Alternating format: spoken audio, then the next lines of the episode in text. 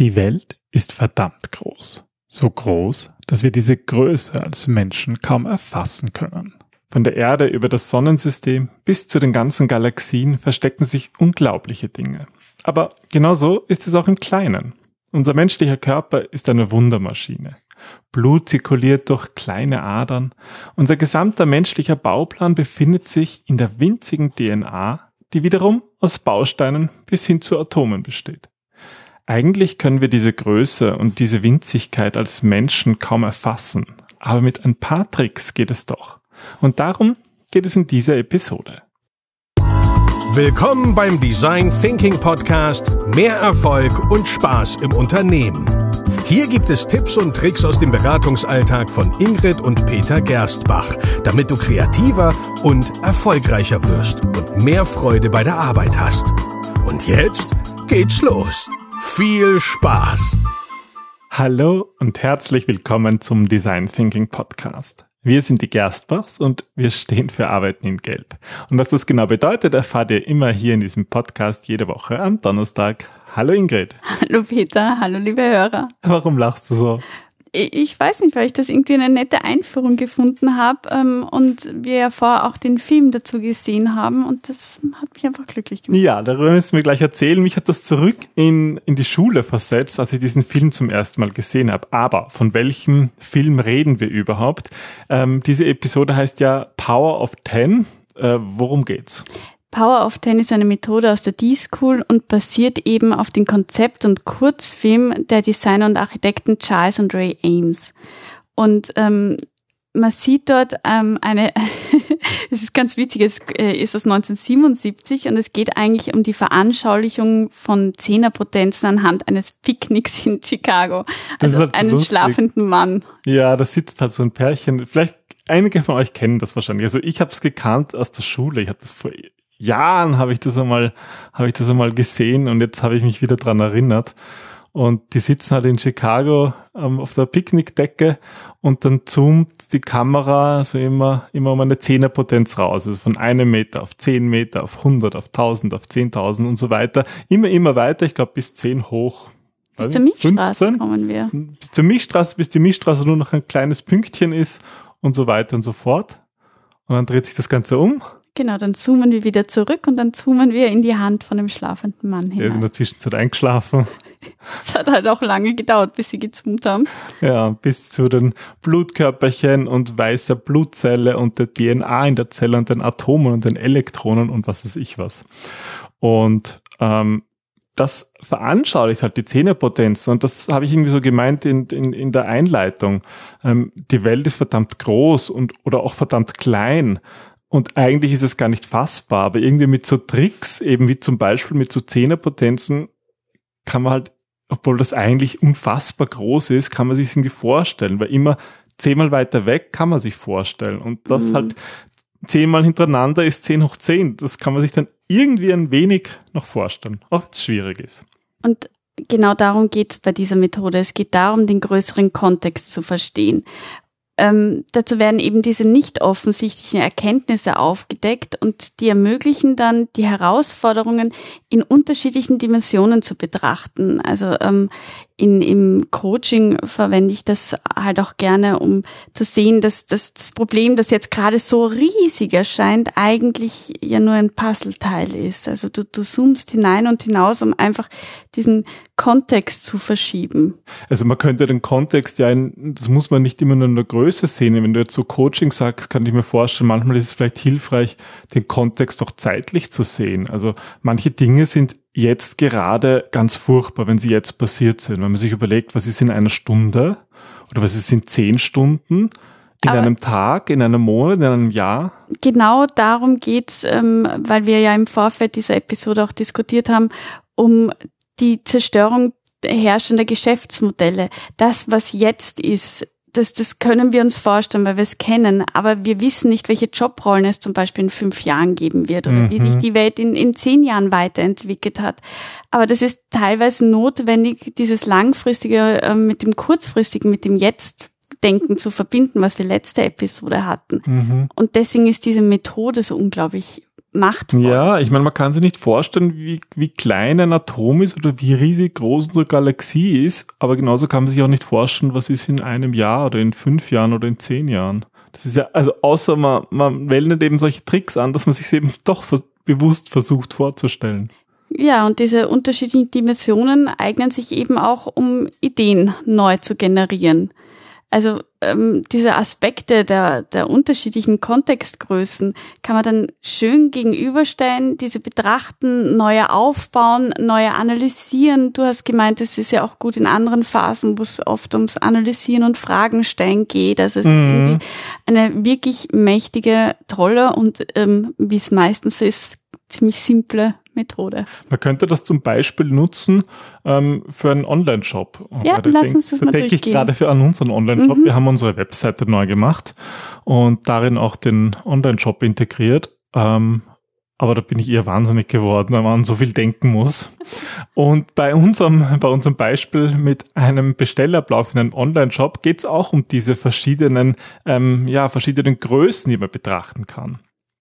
Aber üblicherweise im Design Thinking, wenn wir zum Beispiel solche Abläufe, das kann jetzt alles möglich sein, das kann ein Produktionsablauf sein oder eben auch ein Bestellablauf, schaut man sich zuerst einmal die Customer Journey an. Genau, also du schaust dir an, ähm, wie geht der Kunde vor, wenn er auf die Seite kommt. Ähm, wie trifft er seine Kaufentscheidung? Ja, welche Schritte macht er? Wo verweilt er länger? Wohin scrollt er? Was klickt er an? Also all diese Entscheidungen, die ein Kunde ähm, trifft, äh, siehst du dir in dieser Customer Journey dann bewusst genau an.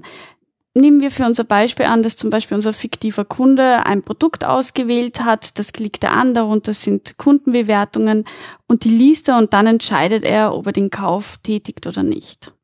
So, und jetzt kommen wir im nächsten Schritt zum, zu dieser Zehnerpotenzen. Weil wir können jetzt zum Beispiel analysieren, wie ändert sich dieses Verhalten unseres fiktiven Kunden beim Kauf von unterschiedlichen Artikeln.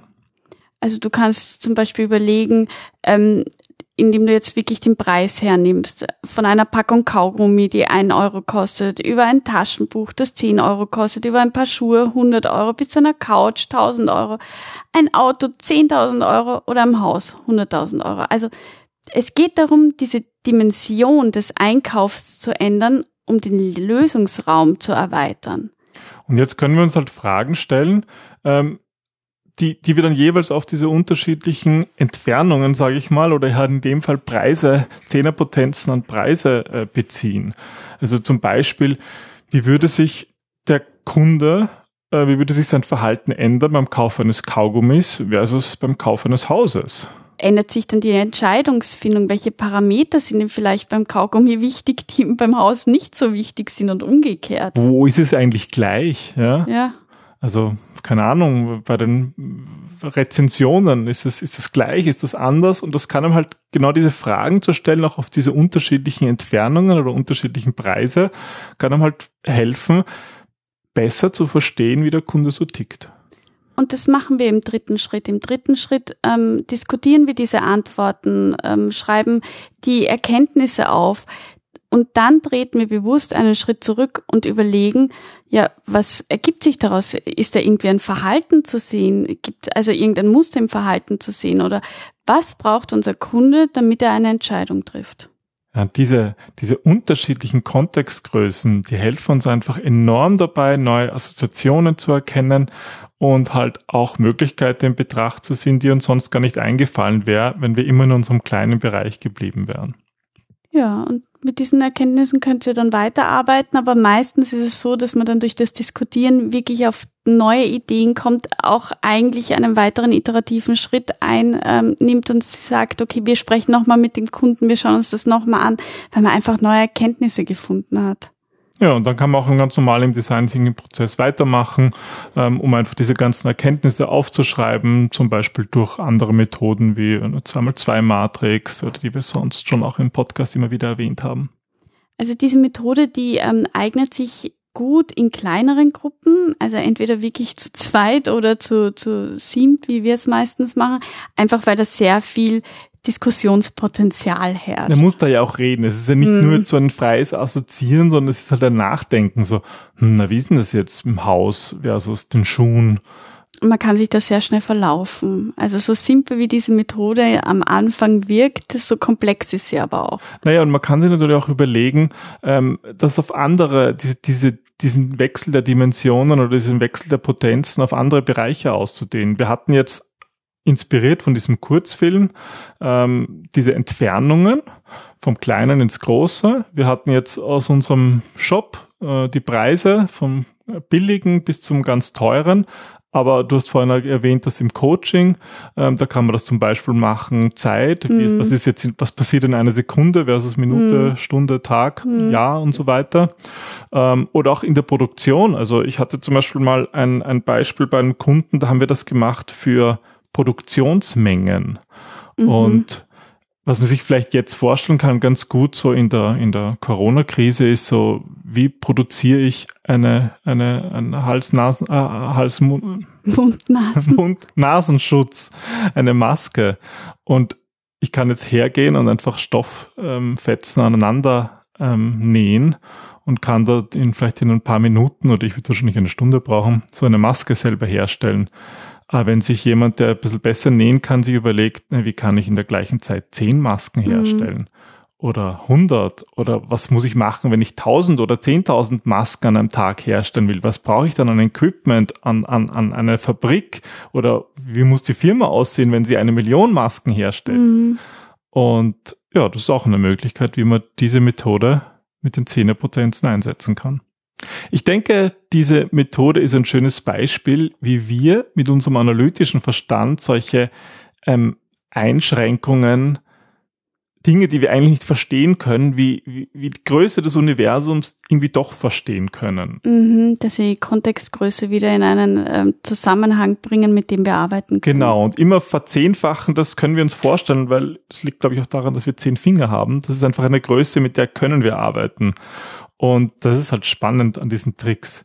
Ja, und wenn ihr jetzt Lust bekommen habt, diesen ähm, Masken tollen zu nähen oder wie?